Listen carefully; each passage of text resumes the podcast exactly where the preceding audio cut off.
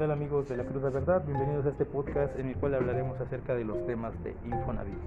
Bueno, como ustedes saben, el Infonavit es el, el organismo por excelencia que todos los trabajadores o todas las personas que percibimos un salario y estamos afiliados al Seguro Social, eh, aspiramos para hacernos una vivienda y poder reducir los costos de renta. ¿sí? Obviamente tiene sus reglas, tiene sus, sus métodos de operación. Lo que no tiene muy claro son sus métodos financieros. ¿Y por qué estoy haciendo este comentario? Miren, quienes tienen un crédito Infonavit con más de 5 años, si revisan su estado de cuenta, verán que siguen debiendo, si no lo mismo, un poquito más de lo que debían inicialmente del crédito. Y para conocer un poquito más acerca de este detalle, deberíamos de entender cómo se cobra en el Infonavit.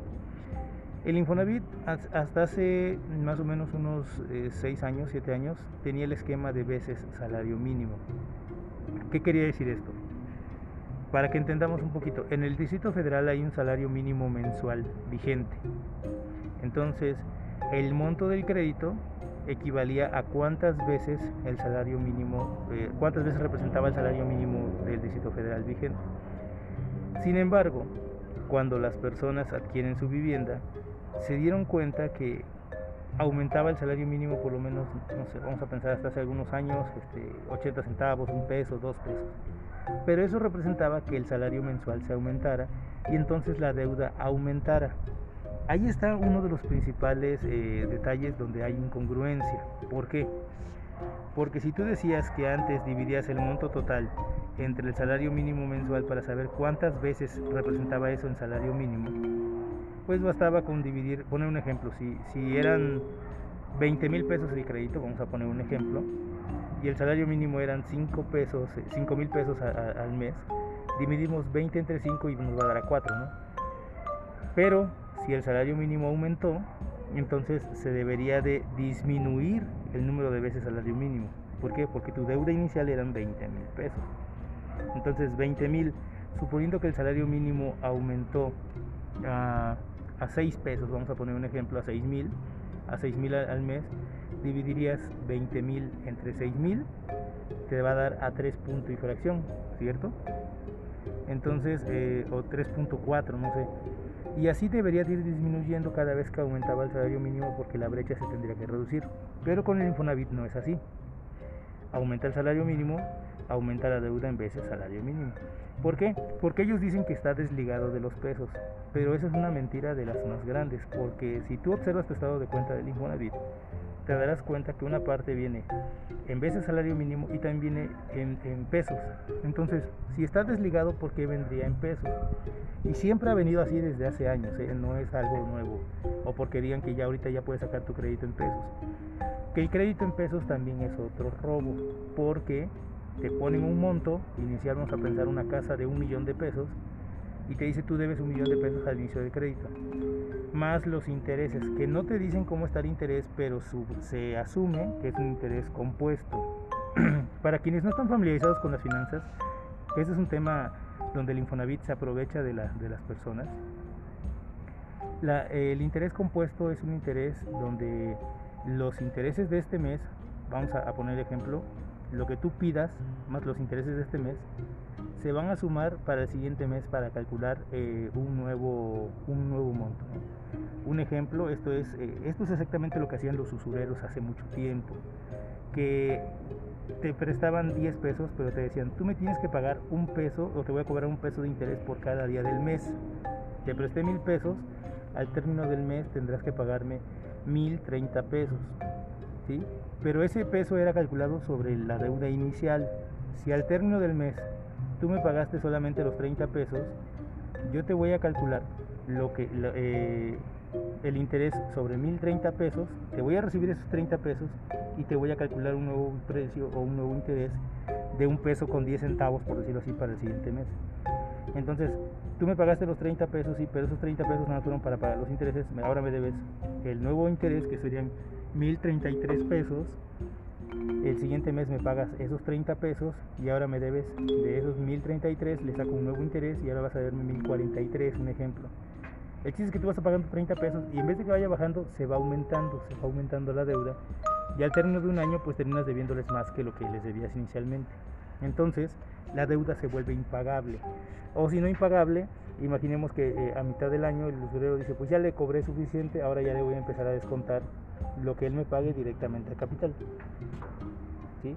Pero lo peor aquí es que si tú quisieras liquidar esos mil pesos al usurero, te dijera, sí, pero lo que tú me des, yo al momento que tú me lo pagues te voy a decir cuánto es lo que te voy a, a descontar.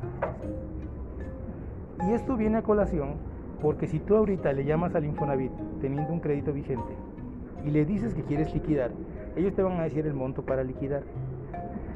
Si tú les dijeras que vas a liquidar en ese momento, ellos te van a generar una, una ficha de pago.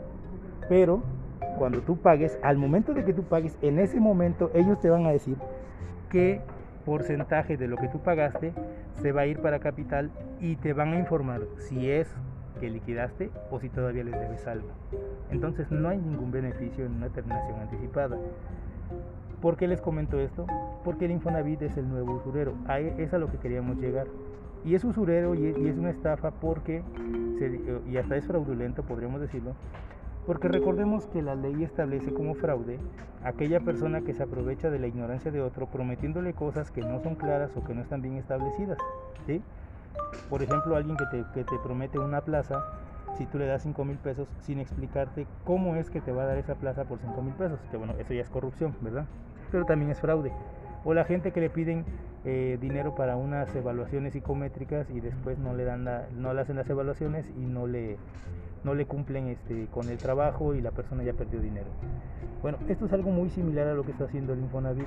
Entonces, ¿es usurero? Sí. ¿Es fraudulento? Sí. ¿Cuál es la recomendación de, de nosotros, de aquí, de la cruda verdad? La recomendación es que acudan a un banco, consigan un crédito hipotecario. ¿Por qué?